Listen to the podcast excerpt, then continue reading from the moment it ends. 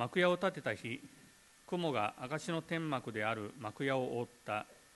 それは夕方には幕屋の上にあって火のようなものになり朝まであった。いつもこのようであって昼は雲がそれを覆い夜は火のように見えた。雲が天幕を離れて登るとすぐその後でイスラエル人はいつも旅立った。そして雲がとどまるその場所でイスラエル人は宿営していた。主の命令によってイスラエル人は旅立ち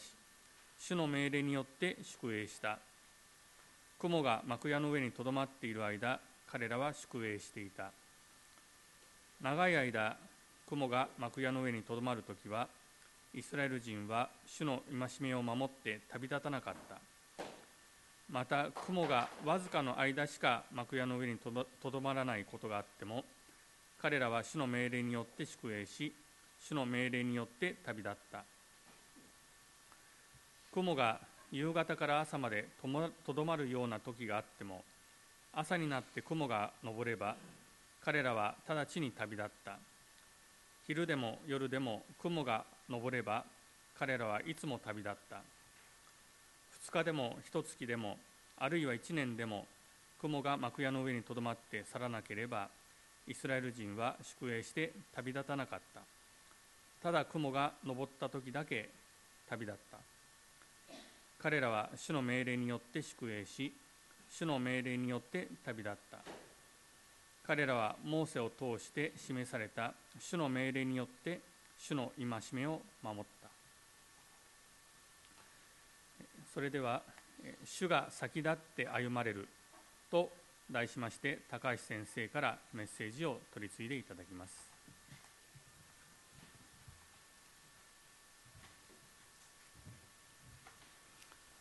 おはようございます。久しぶりに、えーと、民数記に戻ってきましたが今日は民数記の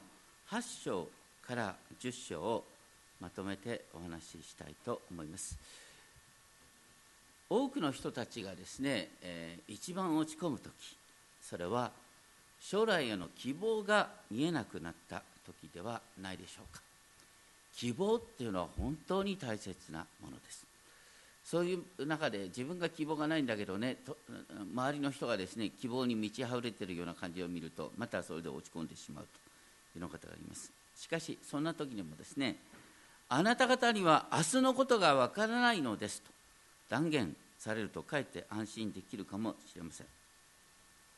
もちろん信仰者はどんな時にも夢を持つことができます。しかしその夢はこの地での数年後の保証というよりはこの目に見える矛盾に満ちた世界が根本的に作り変えられる希望。この目に見える世界が作り変えられる希望。新しい点と新しい地の実現にあります。それは神の喜び平和が満ちた世界です。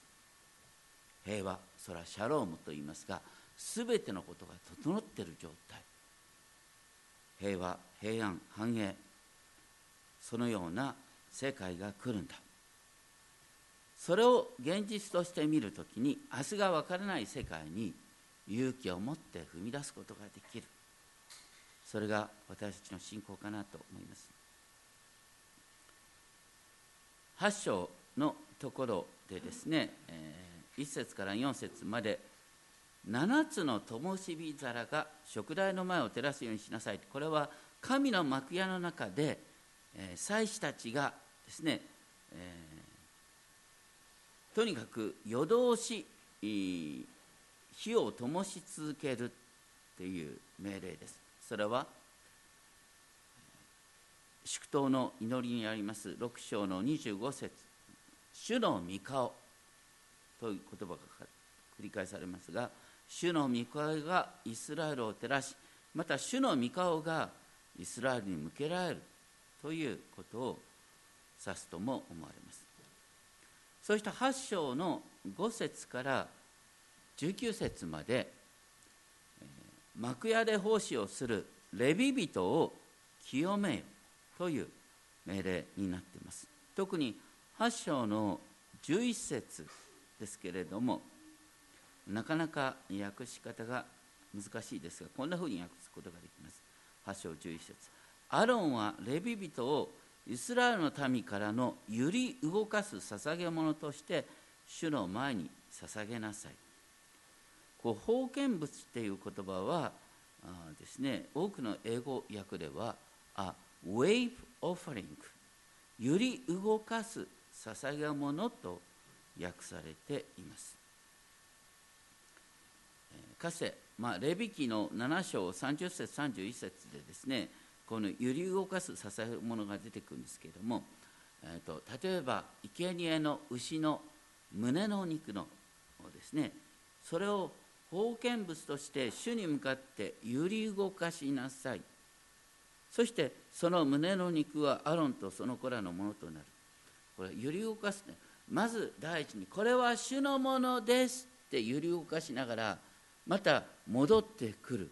そしてこれはアロンが食べることができる。レビ人も同じようにレビ人は主のものですって主に捧げながらでこの地上の奉仕を祭司のもとでするという意味で祭司のもとに戻ってくるっていうですね、そういうウェイブ・オファリング揺り動かす捧げ物っていうのがあった。そして このレビ人をどうしてですね特別に選んだかっていうとイスラエルの民がかつて、ね、エジプトで奴隷状態から解放される最後のきっかけにですねエジプトのすべてのウイゴが殺されるっていうことがあった。で本来イスラエルのウイゴも殺されるはずだったんだけども助けられた。だからウイゴは全部神様に捧げるんだ。でもねイスラエルの民のウイゴがみんな捧げられると労働力不足になるし後継ぎも困るから。だからレビ人を全てのイスラエルの長男の代わりとして主のものとするということがあったんです。でレビ人はだからイスラエルの民全体の代わりとして主に仕えるんだっていう意味だった。私たちはこの新約の時代ですね私たちいわゆる万人祭司とかいうふうに言われますけれども私たちは旧約のレビ人と同じように主の前に使えるものとして性別されているんだ。あなたの方の体を生きた供え物として捧げなさいという命令がありますが私たち自身もですねレビ人と同じように一度主の前に揺り動かして捧げられてそして今ねこの世に置かれているっていうことです。とにかくレビ人について彼らはウェイブ・オファリング揺り動かす捧げ物だって記されていることはとても興味深いこと私たちも主に捧げられ人に仕えるために生かされているあのしばしばですねあの現代のカルチャーの中で自己実現という言葉が大切にされる大切な面がありますけれども自己実現っていうのはただ聖書ではちょっととても危ない言葉なんですね。神様の望みを生きるっていうのが聖書の御心。な自分の望み自分の夢を果たすっていうより神様が望まれることをする。そのことがあのローマ人の手紙の6章16節以降なんかでですねあなた方は罪の奴隷であるかそれとも神の奴隷である、あなた方は罪の奴隷であるかそれとも義の奴隷であるかのどちらかでしかないって言うんですね。そして私たちは神の奴隷義の奴隷として生きるときに実は祝福されるんだ。黙っていたら私たちは罪の奴隷なんだということを言っています。大切なのは主の御心を生きるっていうことなんだ。私たちはやっぱりこの世の教育の影響でねとにかく無意識のうちに自分の個性や能力を生か神の栄光を表す道だと思ってしまいがち。いわゆるヒーローの文化と言われます。でそこから生まれるのは称賛名誉自己満足への憧れ。誰がより輝いているか。あちらの人の輝いている。私なんかそれに比べてはこうちっぽけで。何もね、えー、大きな働きができないんだ。とか考えてしまう。しかしそれは聖書に書いてある。私の生き方ではない。事実よく目を開いてみるとですね必ず私たちの周りには慰めを必要とする人いたわりを必要とする人また援助を必要とする傷ついた人たちが必ずいます。すべての人に対応することはできないけれども身近な困った人家族隣人社会のために実はしなければいけないことがたくさんある。大切なのは自分のやりたいことをやるっていうよりは目の前にこれは本当に必要だなって思われることを忠実になすっていうこと。レビ人はとにかく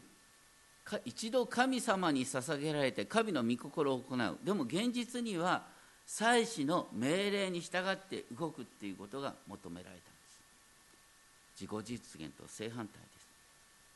そして神様はねどっちかというと本当に人から評価されない働きの方を喜んでくださるんです。人から評価された時点でその人はもうすでに報いを受けてるんだって神様は人から褒められない働きの方を評価してくださるんだよっていうこと。ちなみに面白いのは8章の25節でレビ人にですね定年制があるってことです、まあ、この時は平均寿命が短かったんねだから50歳定年制。50歳なんて若いよな僕はもう63になるよとか言って。まだまだ働けるような気がしてるんですけれども50歳定年。まああのこのレビ人の働きっていうのはねこの幕屋の奉仕ですから結構ね肉体労働が多かったんですね。でもねあのここで参考になることね。定年してじゃあ何をするかっていうとね8章の26節ね、えー、彼らは実際の奉仕の捨ても果たすことはしないけれども任務を果たすのを助けることはできるね。だから定年を過ぎた人はアドバイザーとしてね、えー、若い人々を指導し育てることが求められていた、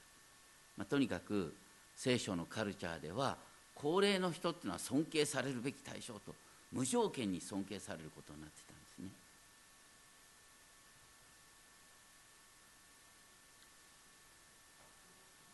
私たちはですねこのいつもねあの指標聖句としてここに置いてますけれども私たちは選ばれた種族王である祭司。だから私たちは神を礼拝するためそして世の中で使えるっても神への礼拝の一環として世で働くんだ。あなた方の体を神に受け入れられる清い生きた供え物として捧げなさい。これレビ人に与えられている命令をそのまま私たちは生きるっていうことなんだで9章になりましてですね、えー、9章の1節から14節まで吸い越しの生贄について書いてあるんですがあのこの新海訳の訳で、まあ、これは多分ね変わると思いますがあ吸い越しの生贄を捧げると1節から14節8回繰り返されている言葉ですけれどもこれは生贄を捧げるっていうのはちょっと訳しすぎで厳密にはですね杉越ペサハ、ね、ヘブル語でペサハ。ペサハを行うって書いてある。んですだから最近の訳では杉越しを祝う、ね、捧げるっていうとなんか犠牲を持って捧げることの方に焦点がありますが、ね、繰り返されていることは祭りを祝えっていうことなんですね。大切なのは神様が杉越においてイスラエルの民を救い出してくださった。それを覚えるっ覚えるための儀式が祭りなんです。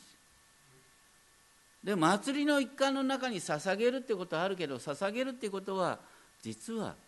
二の次なんです。捧げられない人もいるんだから。祭りへの参節だってこと。で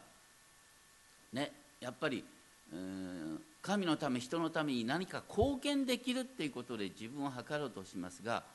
聖書で最も大切にされていることは神様のために何かをするっていうことよりも神が私のためにしてくださったことを繰り返し思い起こす思い起こすことこそが何よりも大切なのです。そしてこの吸い越の祭りっていうのは、ね、神様はイスラエルを救い出すためにエジプトに10の災いを下したその10番目。すべての遺語が殺されるっていう時に家族ごとに羊1頭を用意しその血を2本の門柱と鴨居につけてその肉を食べるように命じられていた。そしてその肉をその血をですね門柱と鴨居につけそしてその肉を食べてる家の前を神の怒りが過ぎ越してくださった。神の裁きが過ぎ越したっていうことなんです。でこのことを覚えるのがいわゆる過ぎ越しの祭り。現代の私たちにとってはあのイエス様が十字架にかかった日、ね、復活の3日前。それが過ぎ越しの祭りというふうにですね考え大切なのは子羊を用意してほふってそれを家族みんなで食べるっていうこと。ね。祝って食べることが義務なんです。そういう点で私たち知らないうちに何かをするっていうことの中に意味を見ないだろうか。でそこで疑問出てくるのはですねあの9章の7節でですねあの要するに杉越の生贄に預かることができない人々がいる。それは、ね、5章でやりましたけれどもあの死体に触れたものは身が汚れているから宿営の外に一時的に置かれる。でそういう人はですねあの祭りに加われないという以前に要するに水越の生贄を捧げること自体もできない。生贄をるっていうことぐらいはさせてほしい。それもできない。それはどうなんですかっていうことをモーセに尋ねた人がいた。それに対してですねあの答えが返ってきた。それはですねあの1ヶ月遅れ一月遅れでですねあの祝うことができる。それが9章の11節。第一の月じゃなくて第二の月の14日の夕暮れに水越の生贄をふふってみんなで食べることができる。そして種まちパンの祭りを7日間繰り返す守るということが命じられていた。そして、えー、たまたま水越の祭りの時に遠い旅路にあった人も1ヶ月遅れで預かることができるということです。で興味深いのは9章13節ですね、えー、9章13節。磨きよくまた旅にも出ていない者が吸い越を守ることをやめたならその者は民から断ち切られなければいけない。これは死刑宣告ですね。あの杉越を守ることができるはずの人が杉越を守らないっていうことは神に対する重大な犯行になる。もう神の民ではないっていうことなんです。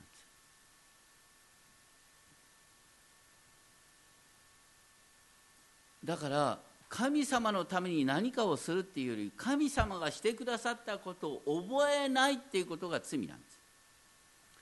あの皆さんの、ね、周りであのたまにね「いやあの人恩知らずなんだよね」っていう人がいるかもしれませんね。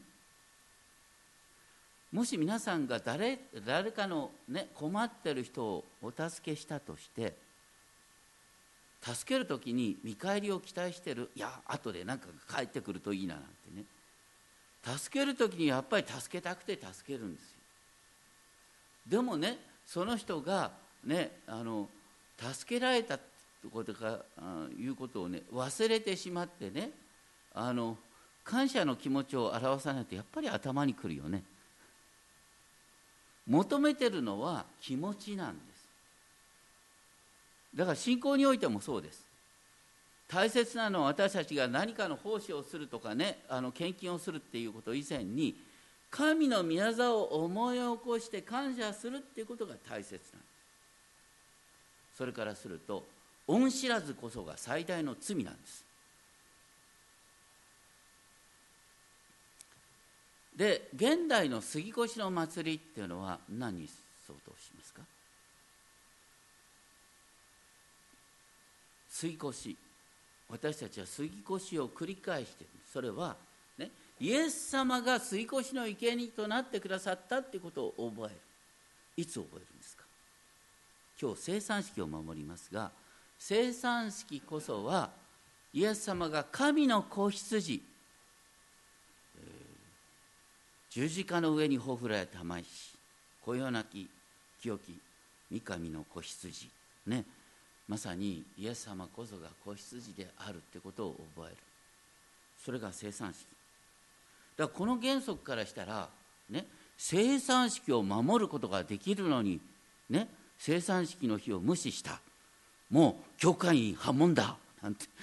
ごめんなさい。というふうにもう受け止められないことが書いてあるんです。いや別に破門にはなりません。でもね大切なのはそれほどに神様が、ね、守りなさいとおっしゃった儀式を誠心誠意守るっていうことが実はあらゆる、ね、行いに勝る神の求められることなんだっていうことを私たちは忘れてないだろうか。この世はいつもね何ができる何をしたとか言ってね貢献の程度によって測る。そうじゃない。神の恵みを覚えてるかどうかっていうことが何よりも大切にされてるんだよってこと。そして9章15節からですね。これは、ね、イスラエルの民が荒野でね最初の水越の祭りを祝いまた1か月遅れの水越の祭りを祝った後初めて彼らは神に導かれて荒野に旅するっていう場面です。でその時まず9章15節で幕屋を建てた日雲が証の天幕である幕屋を覆ったって記されます。この9章15節の記事はこれは出エジプト記の一番最後の記事の繰り返しなんです。出エジプト記の一番最後はねイスラエルの民が幕屋を建てた時栄光の雲が宮に満ちた。本当に近づけることができないほどの栄光にあふれていた。主の栄光が幕屋に現れるっていうことは、ね、イエス様の時代のユダヤ人たちが憧れていたことです。イエス様の時代のあの大きな神殿ヘロデ神殿とありましたけれども一度も神の栄光に包まれたことはなかった。神様がある意味でお留守だった。んですそういう中で人々がイエス様の時代の人々が現れたのは憧れていたのは神殿に神の栄光が満ちることだった。イエス様が神殿に入ってきた。それは神の栄光が神殿に入ってきたということを意味した。まあ、とにかくですねこの民数記9章の15節から23節のところというのはねイエス様の時代のユダヤ人にとってはまさに憧れの場面。これこそが神が共に歩んでくださるっていう憧れの記述なんです。そして原則として9章17節雲が天幕を離れて登るとすぐその後でイスラエル人はいつも旅立った。そして雲がとどまるその場所でイスラエル人は宿営したと繰り返す。書いてあってそして18節から23節は美しい詩の形になっています。そして18節と23節で同じ表現が繰り返されます。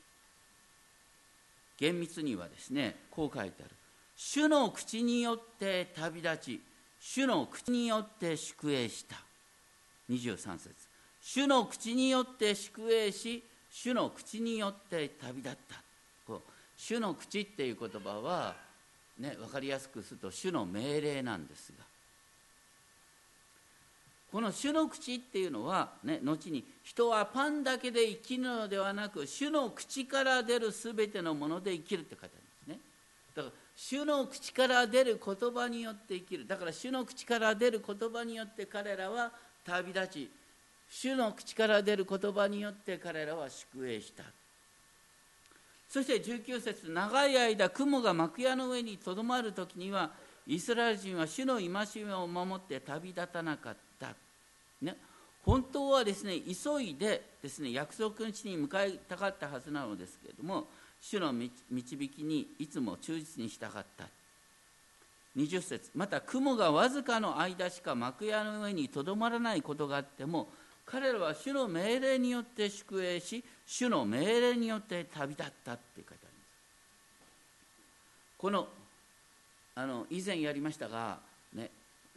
幕屋っていうのはねすごい構造なんです。とにかく移動式の移動式の神殿なんですからねありとあらゆるですねこう高価な調度があってそしてあの幕もですねあの50ぐらいになっててですね。そしてそのセットの仕方も細かく指定されてるんです。それをねとにかく彼は何度も繰り返すんです。どんなに短い滞在でもね同じことをするんです。大体どれだけ神様がここにとどまれっていうかわからないって言うんですよ。たとえ一晩しかとどまらない場合でもですね1年いるかのような準備をするんですよ。で1年いるかのような準備をして急に旅立てと言ったら文句を言わずに旅立つんですよ。雲が夕方から朝までとどまるような時があっても朝になって雲が昇れば彼らは直ちに旅立った。ね。まだ準備途中ですとか言うんじゃなくて 旅立った。あだからすぐ旅立ちますってね。昼でも夜でも雲が昇れば彼らはいつも旅立った。夜でも旅立ったんだって。これ大変なことだな。どうして夜旅立つことができるか。夜は火の柱として神様が導いてくださる。22節。2日でも1月でもまた1年と書いてありますが最近の訳ではもっと長い間でもって訳されますが2日でも1月でももっと長い間でも雲が幕屋の上にとどまって去らなければイスラエル人は宿営して旅立たなかった。ただ雲が昇った時だけ旅立った。要するに主がいつ移動されるか予想つかない。それでもとにかく主がとどまれって言った時にはね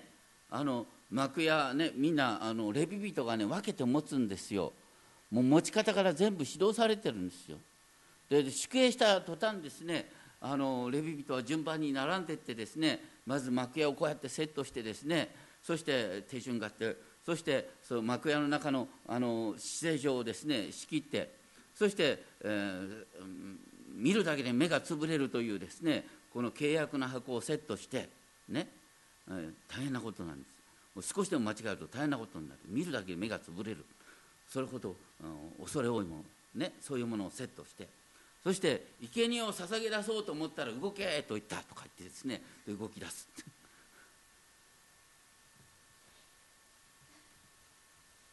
私たちはねあのさっきヤコブの手紙4章で言いましたがあなた方には明日のことが知らされていない。私たちは明日のことは分からない。これはねあの現代どのように適用できるかというと主の導きに従って歩むっていうことはですねあのいつ引っ越すかわからないからねあのこの教会では何も奉仕ができませんっていうことは主の御心に反してるんです。明日引っ越すかもしれないけども今日できるだけの奉仕をします。ね。半年しかいないって分かってたとしても半年きちんとやろうよって大体ねいつ引っ越すか分からないから私はね中途半端な奉仕しかできませんという人はどこに行ったって中途半端な奉仕しかしない。中途半端な交わりにしか入れない。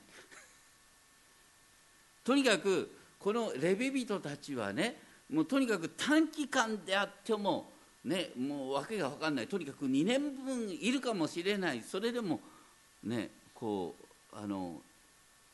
短期であろうと2年分であろうとも同じ作業をするんです。私たちは、ね、どこにおいても主が置いてくださった場であればある意味で骨をうずめる覚悟でそこで奉仕をしだけども主が移動しなさいと命じたら、ねえー、自分のプランに固執せずにいつでも移動する。まあ大体この御言葉はよくねあの牧師の移動の時によく用いられますね。先生こういうはずじゃなかったという時にはですねすぐですね民数記9章を開いてこう書いてあるんだよっつって。まあこれは私たち全てに適用できることですけど。であのね今主の栄光はどういう形で表されるかというとですねあのコリント第一の手紙3章16節にこういう見言葉があるんですね。あなた方は神の神殿。あなた方っていうのは私たちの交わり。キリスト者の交わりは神の神殿。神の御霊があなた方に宿っている。だから当時のユダヤ人が憧れた主の栄光これはシェキナーって言いますかシェキナー主が共にいてくださる栄光っていうのはこの交わりのただ中にあるんだよってことなんです。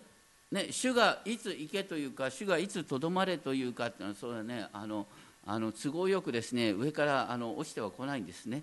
まあそうなんとなく礼拝してる導きの中でなんかこうこういうことなんだよなっていうことで移動するというふうに導かれることがある。大切なのは主の臨在の中にいつも身を置くっていうことですね。そういう中で私たちの生き方についてですねヤコブの手紙4章13節。これは本当に暗唱しておいたらいいですね。あの新約の450ページですね。古い版では412ページから13ページですけれどもヤコブの手紙新約ですね、えー、4章13節からこのように書いてある。聞きなさい。今日か明日これこれの町に行きそこに1年いて商売をして儲けようという人たち。あなた方には明日のことはわからないのです。あなた方の命は一体どのようなものですか？あなた方はしばらくの間現れてそれから消えてしまう霧に過ぎません。むしろあなた方はこう言うべきです。主の御心なら私たちは生きていてこのことをしまたあのことをしよう。あの教会ではですね占いっていうのを極度に嫌います、ね、洗礼を受ける人は占いをもうしませんっていうある意味で約束をしてもらうんです。占いがどうして危ないか分かりますか？神様の御心はあなたに明日のことを知らせないことなんです。それをあえて知ろうとするっていうことはサタンと取引することなんです。恐ろしいことです。私たちに分かるのは今ここでなすべきことと永遠のことです。明日のことは誰も分かりません。神が隠しておられるんです。分かるっていう人はサタンの使いです。誰も分からない。でも当然ながら私たちはね何かが何が起こってもいい体制を取る。そういう意味で勉強をするとかね。将来の予定を立てるというのはそれは当然のことですよ。だけど最終的には何が起こるかわからない。だから何が起きてもいい準備を万全に整えていくということと、ね、何かが起こった時には臨機応変に対応するってことです。臨機応変の対応の準備はしとかなきゃいけない。でも基本的に明日のことはわからないんだ。だけども主が共にいてくださるっていうことは分かっている。だから主が共にいてくださっていろんなことが起こったとしても神様はそれを全部益に変えてくださるっていうことは分かっている。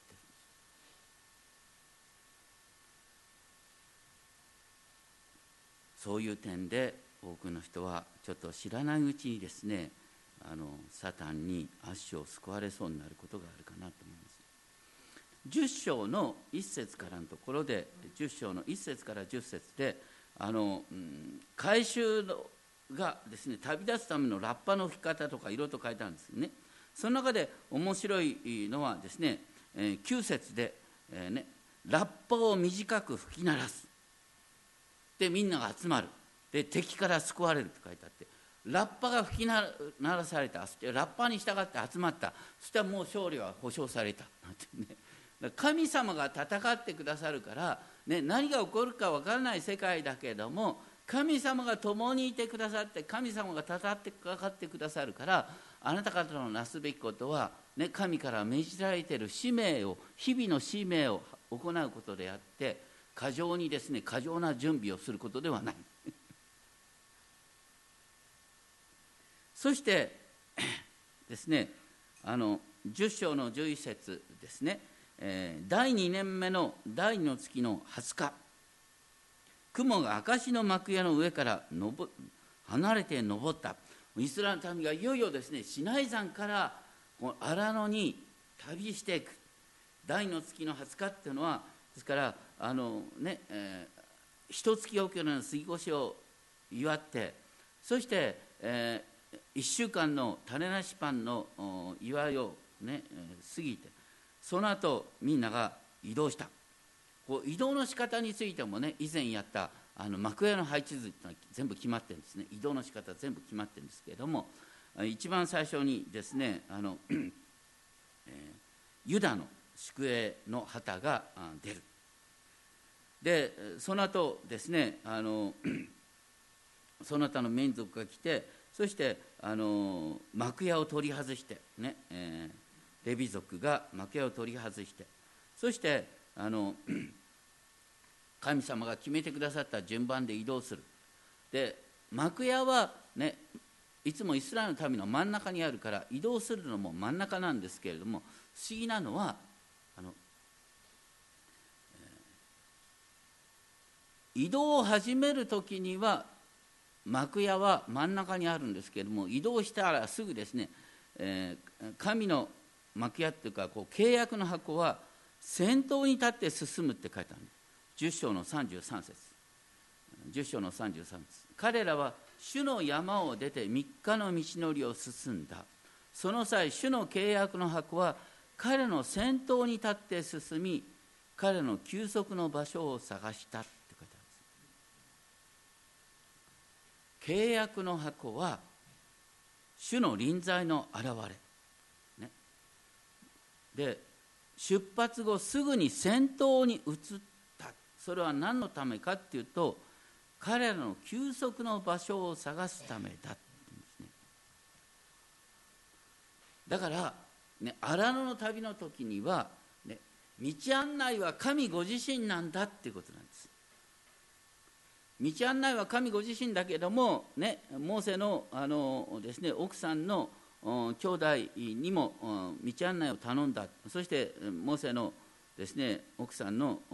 兄弟も道案内を手伝ってくれたということは、まあ、同時に並行して書いてあるんですけれども基本的に主が、ね、導いてくださるということですね。その時に10章の35節36節主を立ち上がってください」とモーセは「主を立ち上がってください」あなたを憎む者は見舞いから逃げ去りますように、ね、何が起こるか分かんないけど主が共に歩んでくださると大丈夫だ。とどまる時には「主よお帰りください」イスラエルの幾千幾万の民のもとに、まあ、幾千万ってこう訳されていますけれども最近の訳は幾千幾万の民のもとに。とですね訳している場合が多いです。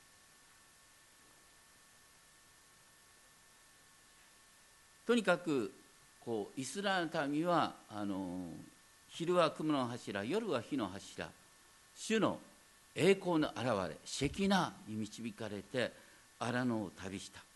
私たちの場合はどう書いてあるかというとヘブル書12章2節信仰の創始者であり完成者であるイエスから目を離さないでいなさいって書いてあります。信仰の創始者信仰の完成者であるイエスから目を離さないでいなさい。それはいつでもどこでもイエス様に目を留めながら歩むってこと。イエス様は私たちに先立って十字架を耐えてくださりそして復活してくださった。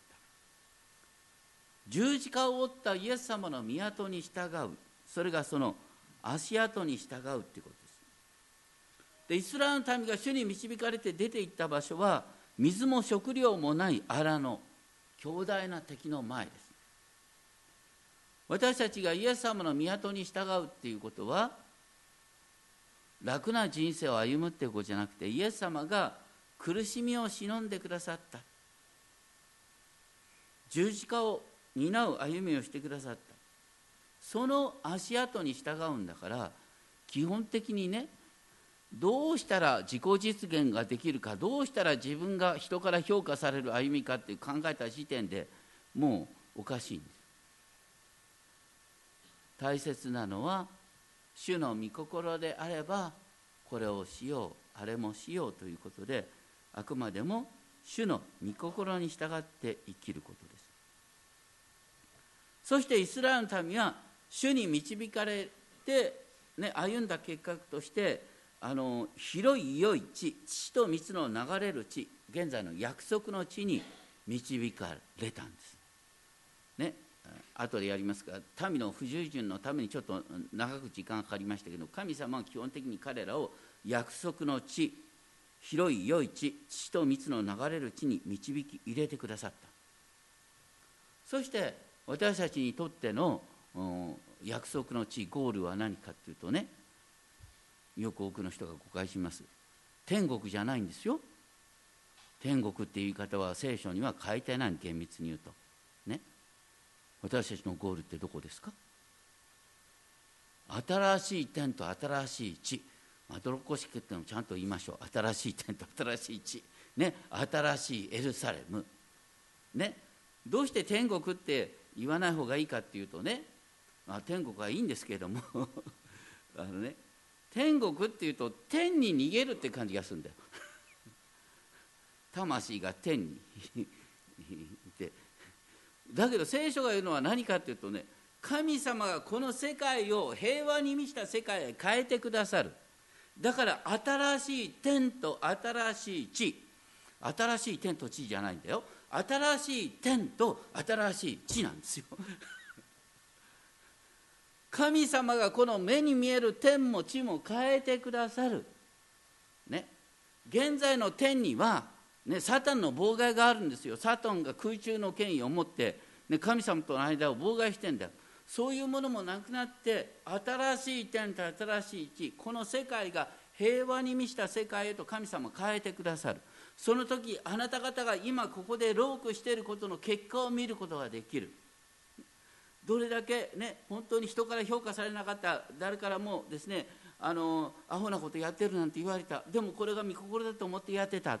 そういうことの全部報いが来る、ね、豊かな報われるってことなんです。この世界で私たち働くことがこの世界で使えることがこの世界を新しくすることに通じるっていうのが聖書の記述なんです。早いところこの嫌な世界から逃げ出そうっていうんじゃないんです。ね、よく聖書を読んでください。どこに魂が逃げて天国に行こうことが希望だなんて書いてあるかよ、この世界が新しい点と新しい地に変えられる。シャロームに満ちた世界に変えられる。私たちはそれを先取りしてこの地で平和を広げる働きがあるんだ。でそういう中でイエス様は何とおっしゃったかっていうとね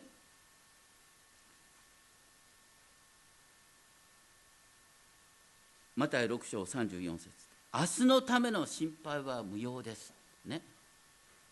明日のことは明日が心配します。労苦はその日その日に十分あります。これもねイエス様ある意味でね面白いことをおっしゃってくださったね。みんな明日のことを心配するけどもね明日の心配しなくたっていいよね。明日のことは明日が心配するってこれは何ですか？明日って人格があるんですか、まあ、これ日本語流に言うとね明日は明日の風が吹くっていうやつですね。明日は明日の風が吹くんででしかもね、えー、労苦はその日その日に十分にある。どうして明日のことが心配になるかって今日やるべきことに集中してないから明日のことが心配になるだろう。明日は明日の風が吹くんですよ。今日やるべきことは十分にやる。今日やるべきことをやってたら結果的に明日は導かれるんです、ね、私たちに保証されているのは永遠の住まい。新しい天と新しい地。ね、私たちのゴールは決まってるんです。私たちは祝福に満ちた世界へと招かれている。この世界は作り変えられるんです。私たちの労苦は無駄にならないんです。そして同時に明日のことは分からない。じゃあ明日のことを占いに頼る必要があるのかってそんなことはない。ね。労苦はその日その日に十分にあって主の御心を今日一日きちんとやっていったら明日は主が導いてくださる明日を主が導いてくださるもちろんねあのそれはあの将来のための勉強とかね将来のための備えっていうのはそれはあのそれを禁じてるわけじゃないですよ。イスラエルの民が、ね、あのとにかく、いつも、ね、幕屋を畳んだり幕屋を組み立てたりした繰り返しをしたと同じように私たちも日々ですね備えをする必要があるんですけれどもでもあの基本的に明日何が起こるかは分からない分からないということは悪く考えてる人は大抵悪く考えすぎてるだけなんですよ。気分が。そのようにあなたを、ね、悲観的にしてるだけです。よく考えてる人はちょっと気をつけた方がいいですね。あの何が起こるか分かんないんですから所詮。で大切なのは今ここでなすべきことをする。明日何が起こるかを私は知らないか。主はいつも共に歩み、ね、私たちの恐れを消してくださって私たちを一歩一歩導いてくださる。それが聖書の信仰です。お祈りをしましょう。天皇お父様私たちに明日のことは分かりません。しかし分かっていることがあります。それは主がいつも共に歩んでくださること。主がいつも共に歩んでそして今日なすべきことを忠実にやったら明日の道が開かれるということです。今日の連続として明日があります。